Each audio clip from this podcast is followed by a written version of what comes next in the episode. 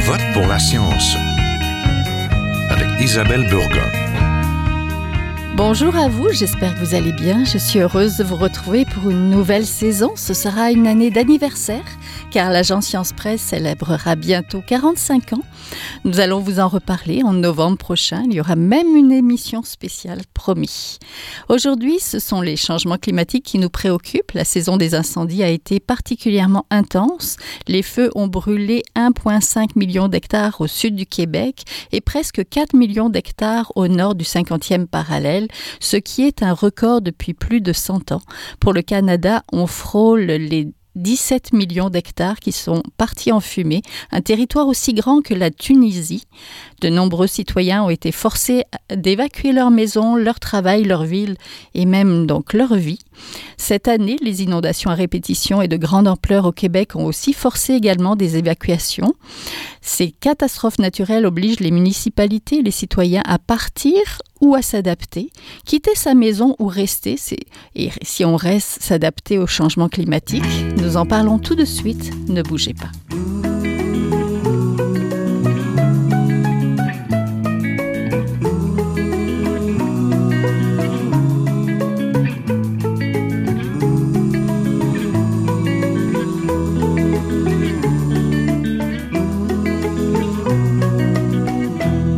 Vivons une année climatique exceptionnelle, des incendies géants, des inondations à répétition, poussant l'évacuation des communautés sinistrées aux prises avec euh, ces événements de grande ampleur.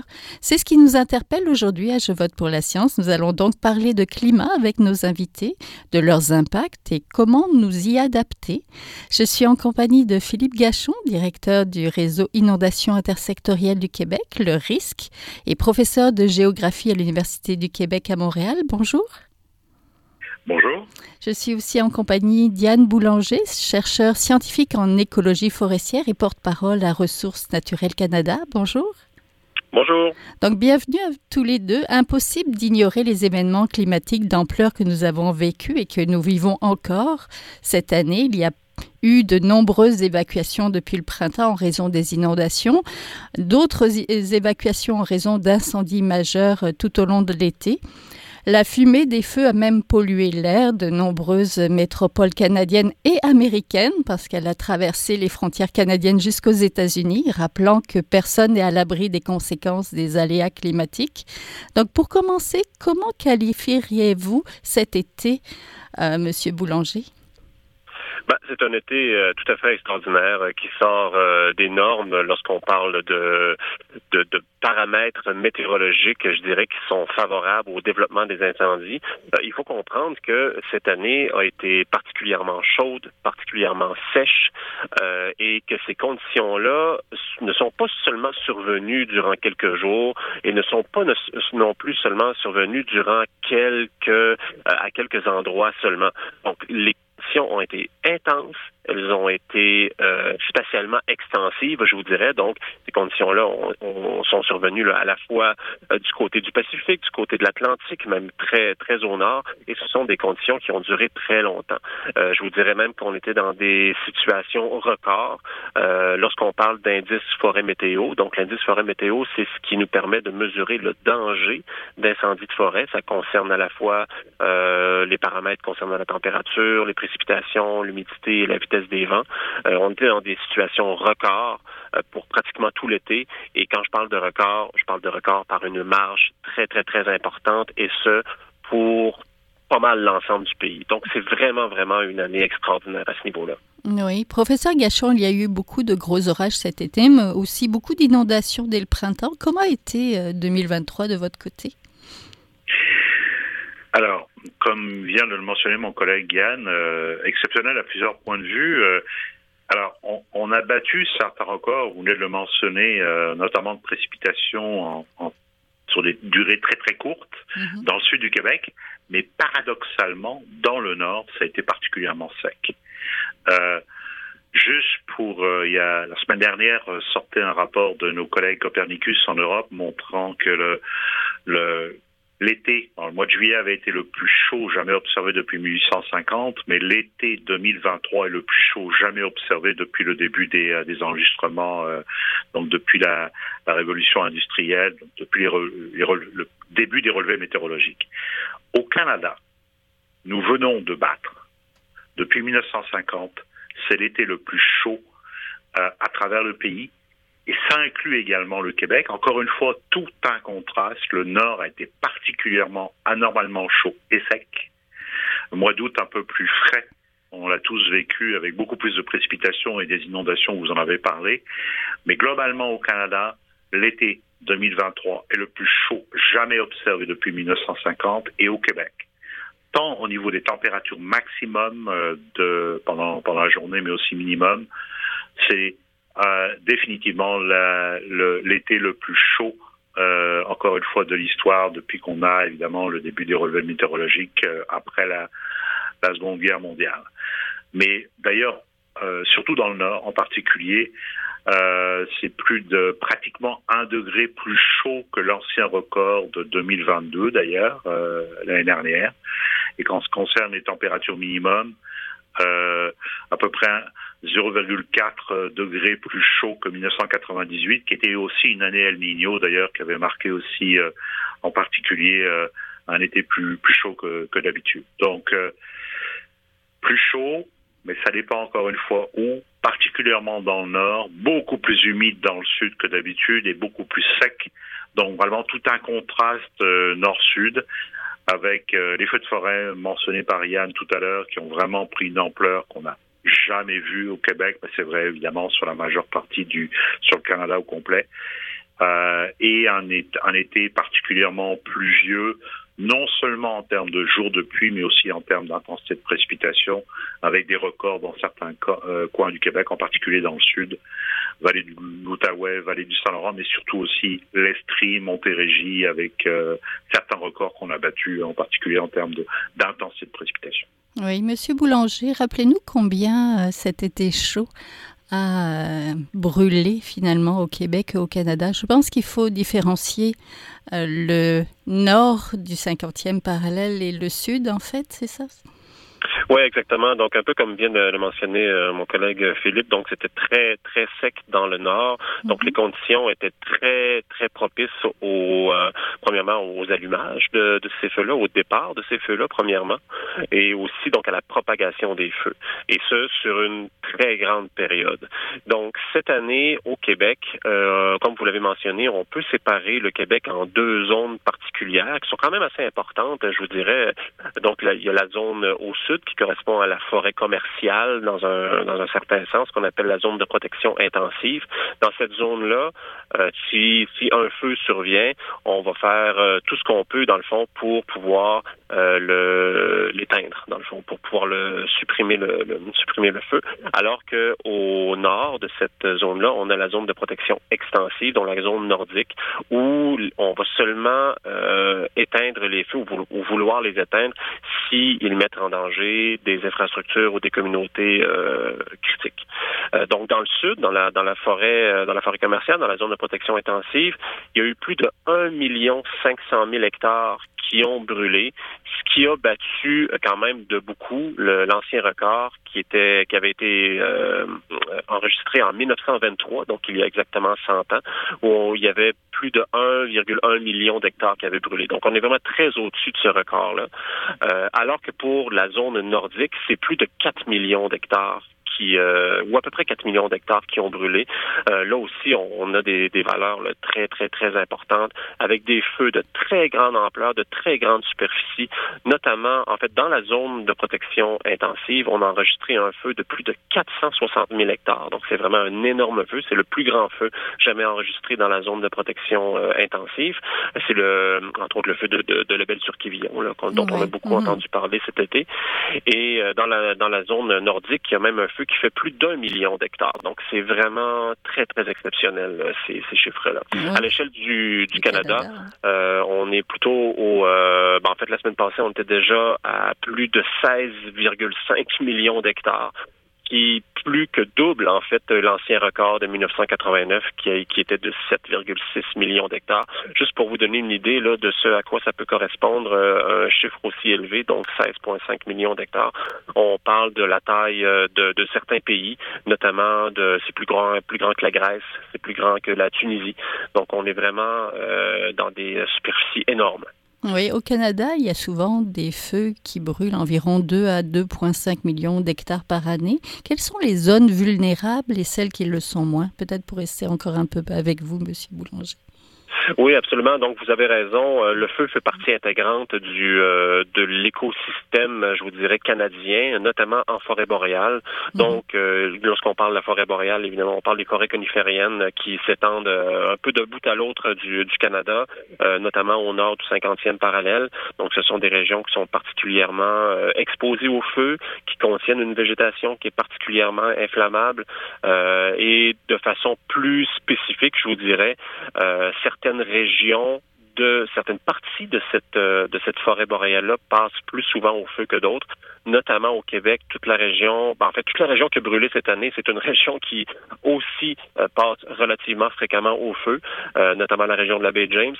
Ailleurs au Canada, le centre du pays, dans le nord de la Saskatchewan, territoire du Nord-Ouest. Donc ce sont des régions qui sont particulièrement affectées par les feux, mais cette année, on parle d'une ampleur qui est tout simplement inégalée.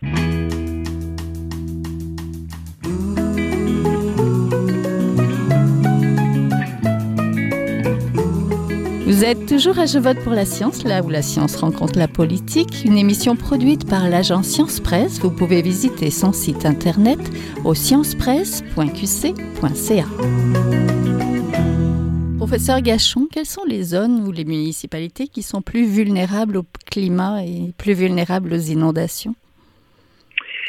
Alors, on en a beaucoup euh, sur le mhm. territoire. Il faut pas oublier que à peu près 80% des municipalités au Québec euh, sont directement ou indirectement affectées par, par l'inondation parce qu'on est beaucoup construit au bord de l'eau, hein, que ce soit au niveau euh, à la fois des rivières et des lacs. cette année, ce qui a été particulier, c'est vraiment, comme je le mentionnais tout à l'heure, à cause du, du, temps particulièrement humide et des fortes intensités de précipitations, beaucoup de municipalités le long de la vallée de l'Outaouais euh, certains secteurs de Laurentides. Euh, Montréal aussi, on a connu des précipitations extrêmement intenses avec des débordements d'égouts, euh, des endroits aussi où on s'est retrouvé. Il y a même des centres commerciaux qui se sont retrouvés avec des euh, à devoir évacuer du monde parce qu'il y avait du de l'eau avec de fortes intensités de précipitations.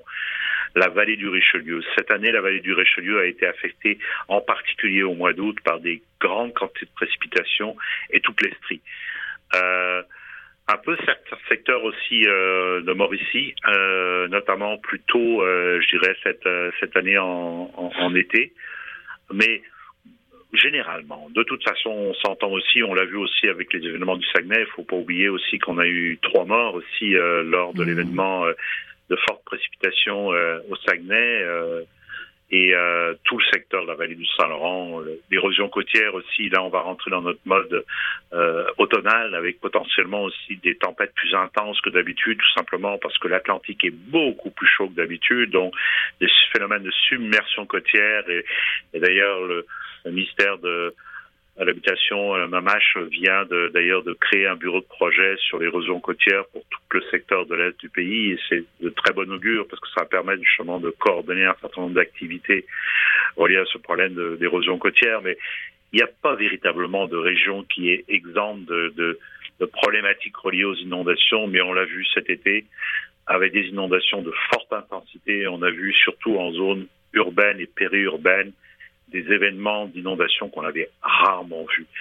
C'est-à-dire des endroits où l'eau s'est tellement accumulée que le moindre cuvette ou petit cours d'eau a fini par déborder puis affecter évidemment ou des routes. On l'a vu évidemment, je viens de parler du lac Saint-Jean, mais faut pas oublier aussi évidemment l'événement de Baie-Saint-Paul euh, ce printemps dernier avec de fortes quantités de précipitations sur un manteau neigeux qui était déjà présent. Donc des inondations qui sont en train de prendre une ampleur comme on avait rarement vu et des phénomènes qu'on a de la, on, va, on avait de la difficulté à imaginer il y a encore quelques années. On était surtout habitué des inondations printanières, mais là, cette année, c'est vraiment particulier parce qu'on a toutes sortes d'événements d'inondation avec ce qu'on appelle des flash floods en bon français ou des, des crues rapides ou des endroits où l'eau s'accumule tout simplement parce qu'elle tombe en trop grande quantité face à des infrastructures aussi qui sont soit pas adaptées, soit les endroits où on s'est construit, où la moindre cuvette devient évidemment un endroit où l'eau s'accumule. rappelez-nous peut-être comment on peut relier les événements météorologiques au changement climatique, ce qu'on appelle la science de l'attribution. Alors, D'ailleurs, Yann, euh, avec Yann et des collègues en Angleterre, on a fait un exercice du changement d'attribution sur les feux de forêt et montrant définitivement que le changement climatique avait en partie, en grande partie expliqué, avait augmenté de deux fois évidemment euh, l'occurrence potentielle des, types de feux qu'on a vus euh, cette année. Pour les inondations, on peut faire le même exercice. D'ailleurs, euh, j'imagine bien qu'on va devoir le faire d'ailleurs au cours des prochaines années, mais définitivement dans un contexte où l'atmosphère se réchauffe et se réchauffe de plus en plus rapidement, plus l'atmosphère est chaude, plus il peut contenir d'humidité, et puis tout ça peut se transformer en des, intensités euh, plus importantes de précipitations. C'est ce qu'on a vu cet été, c'est ce qu'on a vu aussi à travers le monde, à cause évidemment de cette année qui est 2023 qui est exceptionnel. On l'a vu partout à travers le monde. Vous vous rappelez aussi les cyclones tropicaux qui ont affecté certains endroits, euh, notamment en Chine, avec euh, des endroits qui ont été euh, fortement. On a vu des, des, précipitations diluviennes dans certains secteurs du bassin méditerranéen, etc. Donc, plus le climat se réchauffe, plus on augmente la probabilité d'avoir des fortes intensités de précipitations. Ça ne veut pas dire que ça va être humide tout le temps. Donc, on, le changement climatique va aussi générer des excès et des pénuries d'eau, mais lorsqu'on a des précipitations, elles ont plus de probabilité d'être plus intenses. Et c'est ce qu'on voit de plus en plus, mais avec des augmentations peut-être on n'avait pas anticipées il y a quelques années. C'est vraiment d'ailleurs particulièrement préoccupant cette année, l'intensité avec laquelle les précipitations, en particulier au Québec, euh, nous ont affectés dans, dans le sud du Québec. C'est une intensité aussi, une des événements extrêmes qui influencent les feux, Monsieur Boulanger, parce que le climat plus sec, plus de foudre aussi. Oui, exactement. Donc, ce qu'on voit, euh, entre autres, cette année, ou du moins depuis, euh, en fait, une tendance très générale qu'on peut établir depuis euh, depuis les années 50, nécessairement, voire même depuis les années 40, qu'on observe une augmentation des températures, on observe une augmentation des conditions qui sont favorables au développement des incendies, que ce soit une augmentation de l'intensité de ces événements-là, donc qui sont qui sont propices au, au développement d'incendies très élevés, et on observe aussi une augmentation de la de la sévérité ou du moins de, le, de la longueur de la période où on observe justement des conditions qui sont excessivement favorables au développement des incendies. Et euh, je vous dirais donc évidemment donc ça prend des conditions euh, comme vous l'avez mentionné donc de, de, de, propagation du feu, mais ça prend aussi des allumages. Donc il faut qu'on ait un ensemble de, de, de, conditions qui soient bien établies pour avoir justement des feux qui sont de très grande ampleur. Et c'est d'ailleurs ce qu'on a connu cette année. Donc de la foudre notamment euh, durant des conditions qui étaient particulièrement sèches, notamment au Québec. Le 1er juin, on a eu excessivement, euh, ben, en fait, beaucoup d'orages isolés euh, qui ont allumé plus de 120 feux euh, en même temps. Et c'est ce qui a d'ailleurs fait en sorte que ça a été très, très, très difficile de, de pouvoir combattre ces feux-là parce que tout simplement la charge de travail dépassait la, la, capacité de pouvoir supprimer et de, de, de, contrôler tous ces, tous ces feux-là. Donc, on se retrouve dans une situation où les conditions deviennent de plus en plus favorables aux allumages, mais deviennent aussi de plus en plus favorables à la propagation des feux, ce qui fait en sorte que les superficies brûlées, entre autres, augmentent de façon euh, significative depuis déjà plusieurs décennies. Oui, pour terminer, comment on fait face à tous ces changements? Il y a eu, on a vu euh, plus de 100 000 évacués pour les, incendies, beaucoup d'évacuations, de double évacuation à Lebel sur Quévillon, par exemple. Donc, euh, comment y faire face? Ben, c'est évidemment c'est pas une situation qui qui qui est très facile. Euh, beaucoup de communautés, comme vous l'avez mentionné, ont fait face à des, à des évacuations, euh, qui, qui est vraiment pas facile d'un point de vue euh, social, d'un point de vue psychologique aussi, évidemment. Euh, donc, il y a ces communautés-là qui ont été affectées, mais il y a aussi, euh, de façon directe, affectées par les feux, notamment par que ce soit par les, les coupures d'électricité qui sont qui sont survenues, donc faut pas l'oublier. les feux peuvent justement engendrer ce genre de, de désagréments-là pour les, les gens qui pourraient, qui peuvent même se retrouver très loin des, des sources d'incendie, mais aussi évidemment en raison de la fumée, donc qui a incommodé plusieurs dizaines de millions de personnes en Amérique du Nord en raison des feux. Donc évidemment, c'est une situation où ce qu'il faut faire, c'est qu'il faut apprendre à vivre avec un risque de feu qui va devenir de plus en plus important. Donc, pour ça, euh, premièrement, il faut ben, pour les communautés qui sont directement affectées par les feux ou qui risquent de devenir plus, euh, plus euh, affectées par les feux. Et ça, c'est vrai pour les feux, mais c'est aussi vrai pour les inondations. Donc, euh, mon collègue pourrait vous en parler, évidemment. Donc, ce qui est bien important dans ces situations-là, peu importe le risque, c'est premièrement de pouvoir bien l'identifier. Donc, quel est ce risque-là? Jusqu'à quel point l'exposition, par exemple, des communautés pourrait être importante? Je parle des communautés, ça peut être aussi les infrastructures. Et une fois qu'on a bien identifié l'aléa, ou du moins le euh, jusqu'à quel point ce risque-là peut être important, ben, jusqu'à quel point nos, euh, nos, installations aussi sont résilientes à ce genre de, de, risque-là. Et on peut, à ce moment-là, trouver des mesures d'atténuation qui soient spécifiques à, ces risques-là. Oui, professeur Gachon, de votre côté, face euh, aux inondations, comment s'adapter? Alors, on va devoir d'ailleurs euh, peut-être tirer les leçons, euh, faire les retours d'expérience et tirer les leçons apprises des événements récents. Hein. C'est vraiment important, euh, définitivement à cause de l'occurrence de nouveaux phénomènes qu'on avait peu ou jamais observés au cours des dernières décennies au Québec. Il faut améliorer notre capacité, évidemment, à la fois de prévention, mais aussi de préparation. Je sais qu'Environnement Canada travaille d'ailleurs sur un nouveau système d'alerte pour être capable de, générer une information beaucoup plus ciblée dans l'espace, mais aussi ciblée en fonction des impacts. Parce que c'est une chose d'avoir des quantités, par exemple, de précipitations de 30 mm, mais quand ça arrive sur un sol saturé ou sur de très courtes périodes de temps, c'est pas du tout le même type d'impact. Donc, cibler beaucoup plus d'un point de vue météorologique, notamment pour la prévention, euh, euh, l'information météorologique et développer ce que le Canada n'a pas, un système d'alerte précoce multi-aléa, donc qui tient compte de tous les phénomènes, évidemment, qui sont potentiellement dangereux euh, au, pays. Et ça, le Canada doit faire l'effort pour aller vers ce système-là, en collaboration évidemment avec les services météorologiques euh, euh, quand il y en a au niveau régional, mais surtout les services hydrologiques à travers les provinces. C'est vrai aussi en termes de collaboration au niveau universitaire, parce que par exemple, la surveillance, euh, un certain nombre d'universités aussi possèdent des stations météorologiques pour contribuer justement à la, à la surveillance du phénomène. Évidemment, si on l'observe pas sur le territoire, c'est aussi difficile de tirer les leçons de ce qui s'est produit sans avoir l'information météorologique. L'autre chose aussi importante, mais c'est vrai pour les feux de forêt, mais c'est vrai pour tous les aléas, y compris les inondations, c'est une meilleure préparation. Ça veut dire aussi, et il y a une bonne partie des gens qui ne sont pas complètement, on va dire, euh, euh, euh, avertis, mais aussi conscients que le changement climatique, c'est une réalité, puis qu'il y a des risques qui vont augmenter dans le futur. En particulier en Amérique du Nord, nous sommes un des endroits, évidemment, dans le pays du, G8, du G20, on a la plus faible proportion des gens qui sont convaincus que le climat, changement climatique, c'est bel et bien réel. On a beaucoup plus, par exemple, de climato-sceptiques ou de gens qui sont évidemment euh, moins convaincus qu'en Europe, où définitivement on a des taux de 90% des gens qui, sont conscients que le changement climatique c'est une réalité euh, et qui savent que les risques vont augmenter. Donc il y a un travail à la fois de préparation, mais aussi de sensibilisation et d'éducation.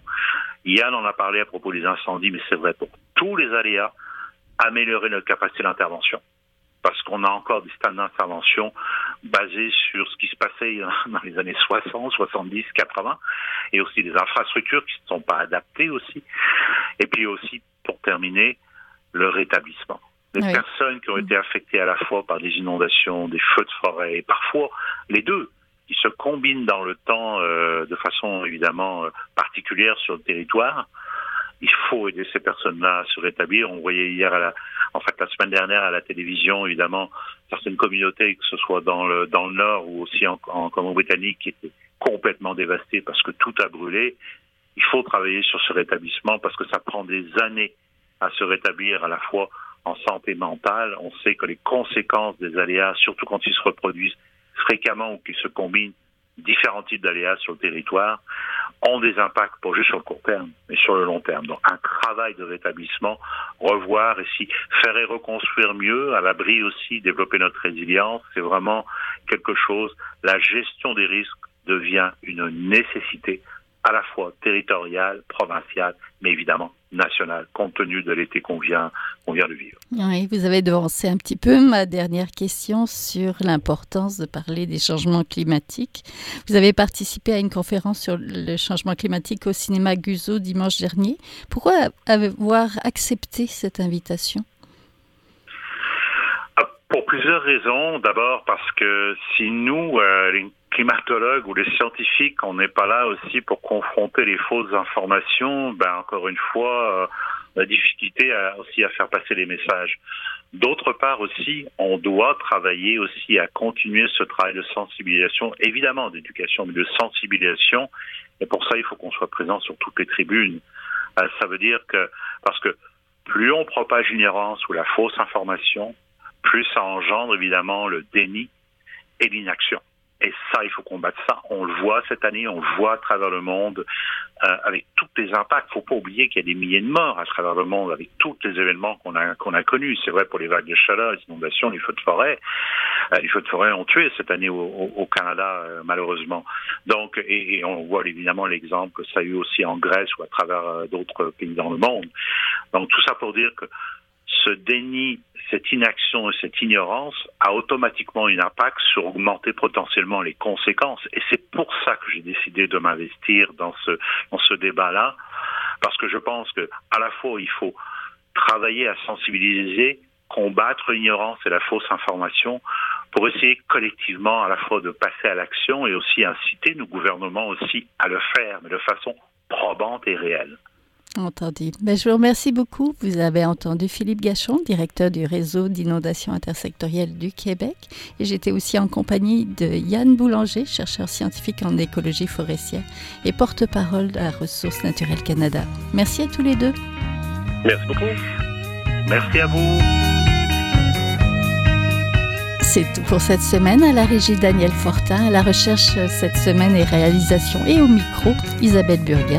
Je vous pour la science, c'est une production de l'agence Science Presse avec Radio VM. Vous pouvez écouter de nouveau l'émission cette semaine en rediffusion. Et si vous avez aimé cette émission, n'hésitez pas à la partager. Passez tous une très belle semaine. Portez-vous bien.